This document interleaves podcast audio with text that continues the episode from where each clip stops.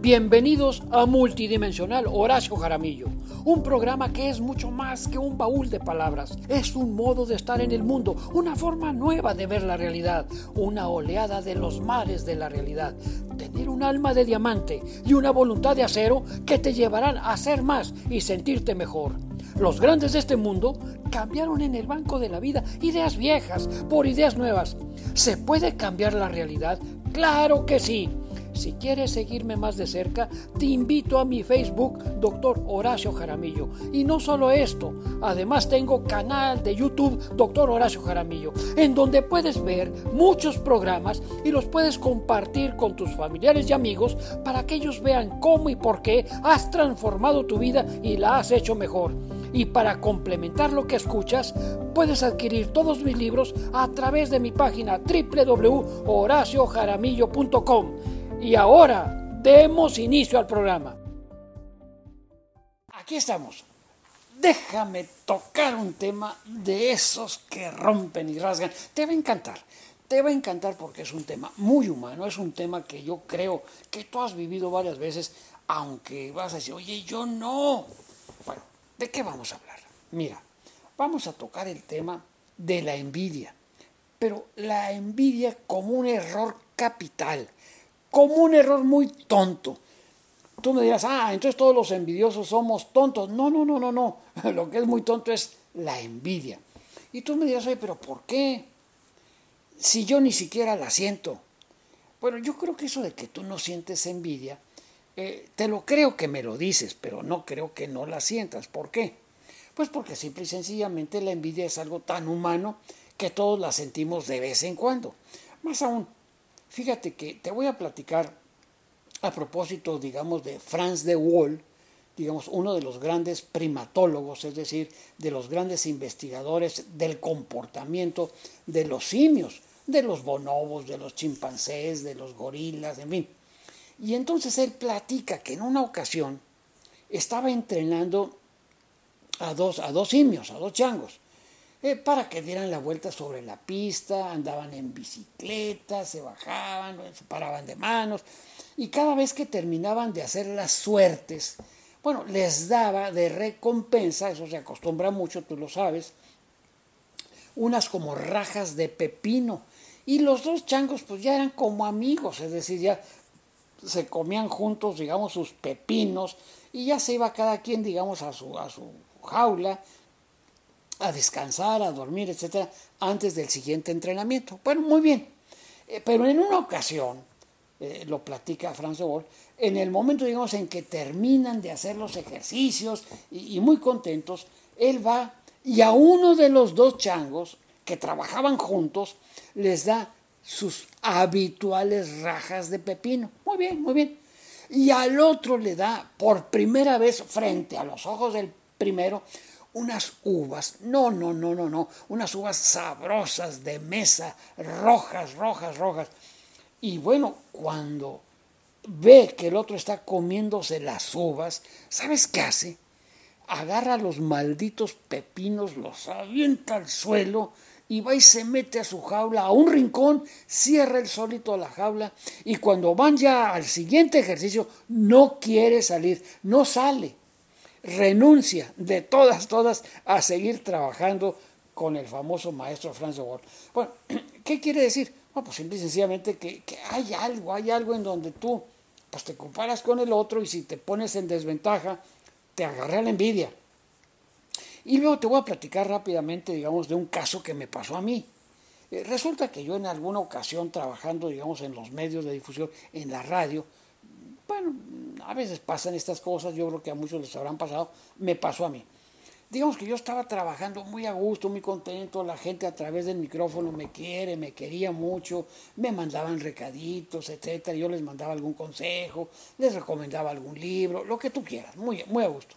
Muy bien, total, cuando yo vi que era aceptado, pues se me ocurrió, digamos, a decirles, oigan, yo quisiera recibir un sueldo, pues por el trabajo que desempeño, por los beneficios que también estoy eh, dándole en, auditorio a, la empresa. Y me dijeron, ay, qué caray, pues fíjate que no te podemos dar sueldo a ti, porque ya llegaste tarde, porque ya la nómina de los...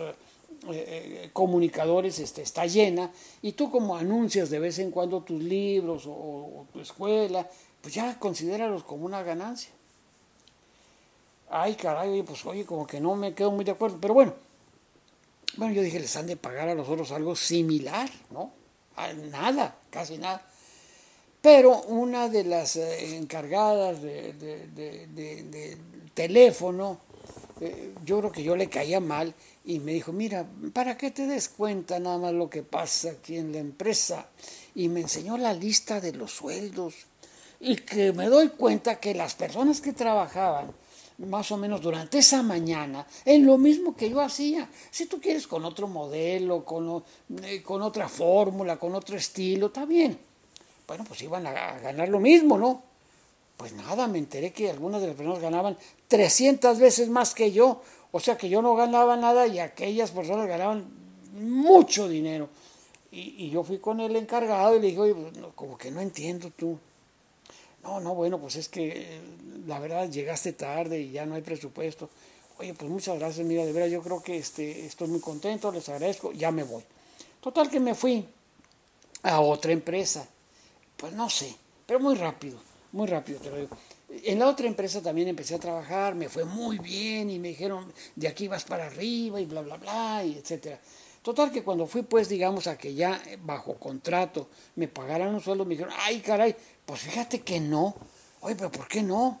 Pues es que no tienes rating, no estás digamos entre las personas que reciben, digamos, este, tu mensaje o en las personas que se reportan que están contentos con tu programa. Ay, caray, no, oye, pues despídeme, qué bueno. Total que este, me di una semana de vacaciones y le dije, pues voy a ver cómo ando yo por ahí. este, por lo pronto no quiero eh, causarles problemas, yo de irónico, nomás de irónico. Y ya fui a otra empresa y, este, y preguntándole sobre qué posibilidades había de que yo trabajara con una tercera empresa X. Me dijeron, déjame ver tu rating de donde estás trabajando. Dice, oye, pero ¿por qué te quieres cambiar? Si tu rating es el más alto a la hora en que tú estás y es igual al de otros dos compañeros que están al mismo nivel de rating máximo.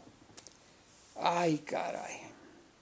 Pues ahí voy. Oiga, pues me dijeron que mi rating estaba muy alto allá, pero yo creo que lo que ustedes más bien es que no quieren que yo esté, me retiro. Ya me retiré. Pero lo que te digo es que el sentimiento ese que nos agarra, pues obviamente es muy humano, ¿no? Bueno, pero para que mejor me entiendas, yo quiero compartir contigo algo muy interesante.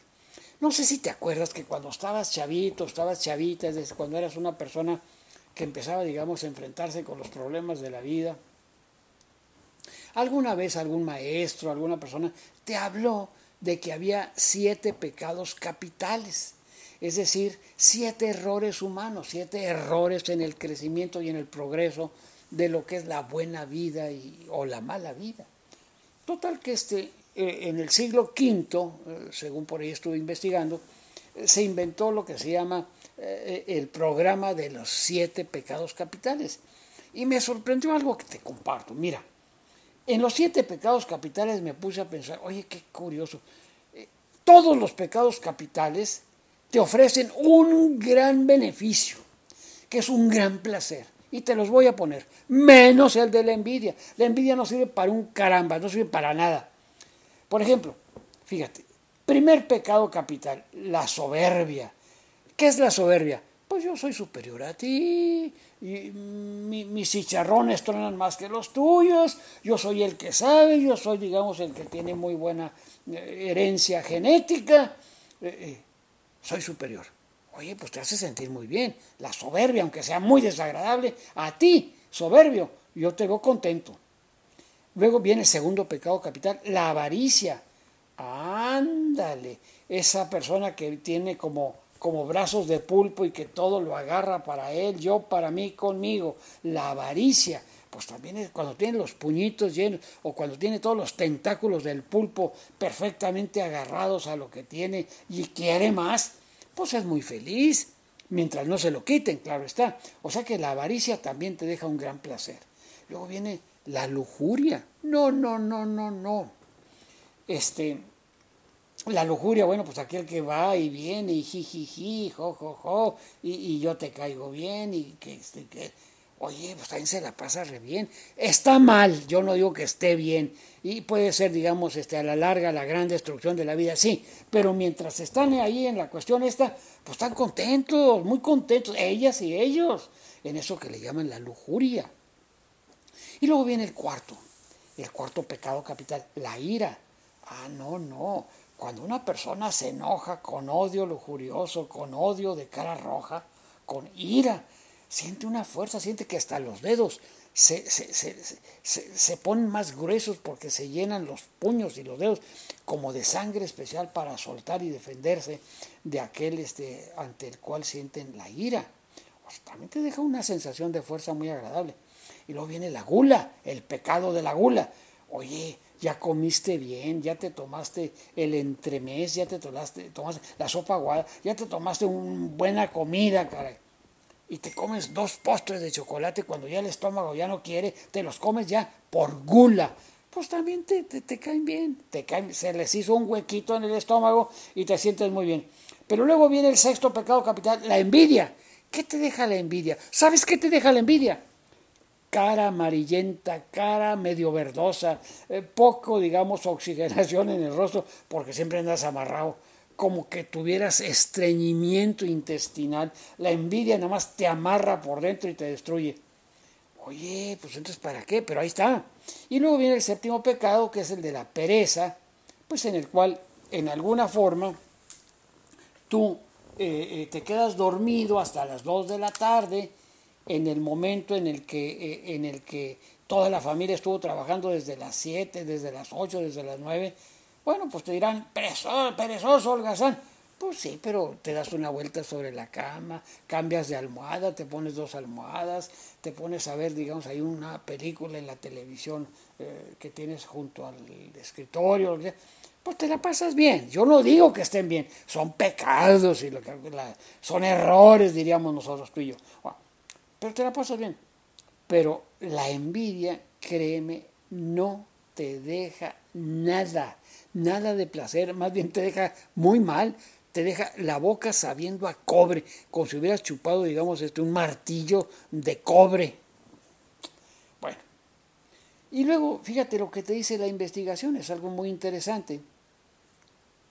La investigación te dice, mira, está comprobado que tú te puedes recuperar de una quiebra económica. Es decir, digamos, ganabas un peso y de repente, digamos, te quedaste en ceros. Y empiezas a trabajar y ganas un 20 y, híjole, pues, pues, te recuperas. Digo, trabajando aquí, trabajando allá, sales. De una dolencia física, pues fíjate que te operaron del intestino porque tenías una oclusión. Bueno, pues andas con malestar, tienes que comer menos, cuidarte, digamos, de, de, los ácidos y de, y de las sustancias que son muy condimentadas pero te recuperas, ya se te olvidó. De las enfermedades graves también sales, pero de la envidia no sales. La envidia te sigue de veras este, quemando por dentro cada vez que te encuentras o que oyes hablar de aquel que le está yendo, entre comillas, mejor que a ti, lo cual te quita sinceramente la tranquilidad, el hambre y hasta el sueño. Bueno, pues yo quiero decirte una cosa. ¿Qué es lo que provoca la sensación de envidia? Bueno, pues la sensación de envidia, lo que más te provoca es el compararte. Es decir, el compararte. Tú miras, óyeme, no, fíjate que yo me comparo con el Papa y no siento envidia. Ah, no, yo tampoco. Y gracias a Dios que ni tú ni yo nos sentimos con envidia por el Papa. Oye, es que fíjate que yo veo a Bill Gates. Eh, y yo tampoco, digamos, siento envidia, pues el que gane lo que gana. Bueno, yo tampoco envidio a Bill Gates. Pero déjame preguntarte, ¿eres abogado? ¿Eres médico? ¿Eres una mujer casada, digamos, este, con dos hijos este, y, y, y bla, bla, bla? Bueno, pero ¿qué sientes si los abogados compañeros, si los médicos abogados, si las compañeras casadas, digamos, tienen, entre comillas, una familia, tienen un mejor sueldo, etcétera? Ah, no, ahí sí. Es decir, la comparación del envidioso siempre es los tenistas con los tenistas, los médicos con los médicos, ahí se siente la envidia, los escritores con los escritores. y las mujeres casadas con las mujeres casadas y las solteras con las solteras. En fin, es decir, cuando tú te comparas con iguales y resultas perdedor, te agarra un poquito la envidia. Entonces, la primera estrategia de oro para no sentir esa molestia tan desagradable de cara amarilla y verdosa es no te compares con nadie. El no te compares con nadie porque, pues una de dos, eh, eh, o te sientes muy mal o hasta te agarra, digamos, el resentimiento contra el otro. Así las cosas, ¿qué se puede hacer para no sentir envidia? Bueno, respecto de la comparación, un consejo de oro. Mira, yo creo que sí vale mucho la pena compararte contigo mismo. Comparas el día de ayer con el día de hoy según un proyecto de vida que te hayas puesto. Si tú, por así decirlo, este, eh, tengo yo, digamos que leerme un libro por semana y ayer no leí nada y, hoy este, eh, leíste, digamos, medio libro, bueno, pues quizá te sientes bien, pero si te comparas con lo que no leíste o con lo que no vas a terminar, ahí, según tu proyecto de vida, te sientes mal. Pero es un sentirte mal para que sigas leyendo, para que sigas con tu proyecto de vida adelante. Y bueno, si vas bien, te alegras, te comes doble postre, ahí sí, y si te está yendo mal, haces doble esfuerzo para que no retrocedas o te quedes estancado. Entonces, que yo creo que esa comparación sí vale. Ahora, entre amigos. Fíjate, yo creo que cuando platicas entre amigos, con aquellos con los que juegas, o amigas, que juegas a la canasta uruguaya, que juegas al póker, que juegas, digamos, a, las damas chinas o lo que sea, si van a hablar de las cosas exitosas de sus vidas, que a veces es muy bonito. Fíjate que me cambié de casa, fíjate que me casé, fíjate que me nació mi bebita. Hombre, bueno, yo creo que entre amigos sí es muy bueno que en tu rama tú te acuerdes de los detalles de valor en donde también fuiste el número uno o un número muy apreciable que te hace sentir en equilibrio para que al oír las cosas buenas de los demás no te agarre pues el sentimiento de yo no, porque cuando te agarra el sentimiento de yo no es cuando puede brotar la envidia. Entonces, esto es muy importante. Ahora, si al otro digamos, le viene en buena suerte el cambiar el coche, la casota también, y tiene una familia de herederos en donde él va a heredar o ya heredó una gran fortuna y las glorias, digamos, este, que van teniendo los hijos en la universidad, este, yo creo que ahí es importante caer en la cuenta de un error que se llama dentro de los especialistas la ilusión de enfoque. Ilusión de enfoque quiere decir que aquello en lo que tú eh, te, te concentras, te identificas o te enfocas, lo sobrevaloras.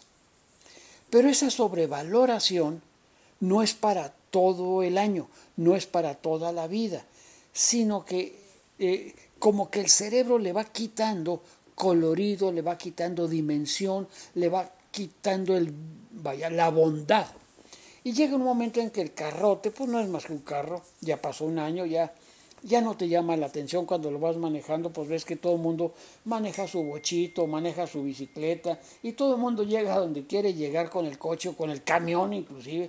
Y, y, tú con tu carrote, pues ya no, no, no, marcas diferencia, digo, ya te dio el servicio, ya está, ya tu cerebro hizo uno que se llama eh, eh, un enfoque con las demás experiencias más normal. Ya no sobrevaloras. Muy bien.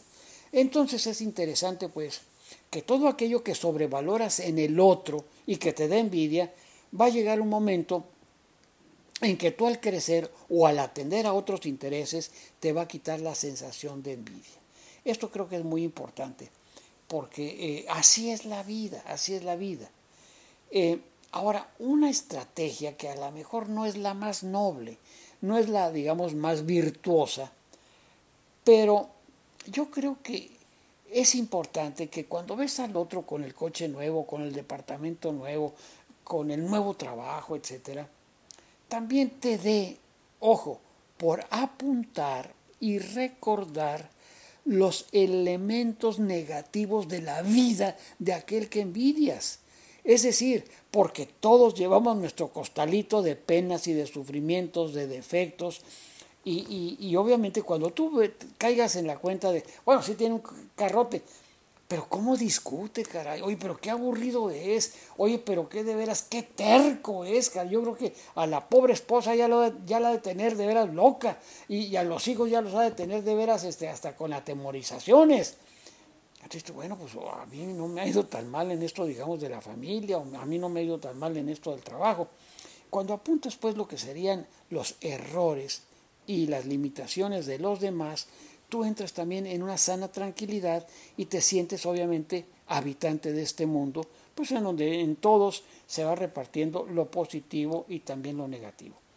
Entonces, apunta y recuerda los elementos negativos de la vida de aquel al que tú envidias, porque te darás cuenta de que también sufre, también tiene penas y también tiene defectos, y eso, sentirás un alivio inmediato a los sentimientos que a veces son muy corrosivos. Ahora, creo yo que este, si por alguna razón también tu vida ha tenido muchos beneficios y obviamente has logrado tener eh, eh, muchos motivos de ser envidiado, yo creo que te conviene algo que es muy bello, caray. El ser modesto y el ser humilde y no estar haciendo, digamos, como circo de, aquello bueno que tú lograste, de aquello bueno que tú existe. Hay personas que toda su conversación es todo lo bueno que les ha pasado en la vida, todos los éxitos que han tenido. Pues dice uno, oye, pues, pues hasta ridículo un poquito, ¿no? Digo, ¿para qué inflas tanto el perro, hombre? ¿Para qué inflas tanto el globo? señal, digamos, que te está faltando algo, porque dime de qué presumes y yo te diré de qué te hace falta. En otras palabras, yo creo que si de veras tú tienes una vida muy exitosa, yo te recomiendo una aportación para el bien común, el de ser modesto y del ser humilde. Es decir, que ese sea un gran motivo de orgullo tuyo, el de no ponerle demasiado crema al platillo que te estás tú a ti mismo sirviendo. Eso es sumamente importante. Las transparencias de tus éxitos profesionales que les den envidia a los demás, creo yo que valdría la pena mejor ponerlos este, en segundo plano. Y luego, acuérdate de que las envidias siempre son porque te comparas con los iguales y a veces te olvidas de tus propios méritos y no te fijas en las cosas que fallan en los demás, pues que también tienen que fallar y esa es la ley de la vida. Así es que vale eso la pena. Y recuerda, siempre te puedes recuperar de quiebras económicas y de dolencias físicas. Pero la envidia, si no la atiendes y la manejas, a base nada más de compararte contigo mismo, sí te va a causar un malestar mayor. Y luego es importante el ver que de todos los errores humanos, la soberbia, la avaricia, la lujuria, la ira, la gula, la pereza y la envidia, el único que no te deja nada bueno es el de la envidia. A no ser que cuando sientas envidia te hagas el propósito de superarte para igualar aquello que el otro tiene. Bueno, allí más que envidia yo le llamaría competitividad. Aquello que otros le llamarían envidia yo le llamaría de veras un impulso constructivo de ser más, lo cual obviamente es sumamente valioso y es sumamente bueno el tomarlo muy en cuenta. Entonces, la envidia en sí misma es un error capital, es un error muy tonto por una razón muy sencilla, porque no te deja nada bueno, sino una cara amarillenta y verdosa. Así pues las cosas, Quédate con esto, piénsalo y trata de ser muy feliz y de seguir siempre adelante. Ya nos volveremos a escuchar en el momento indicado. Gracias.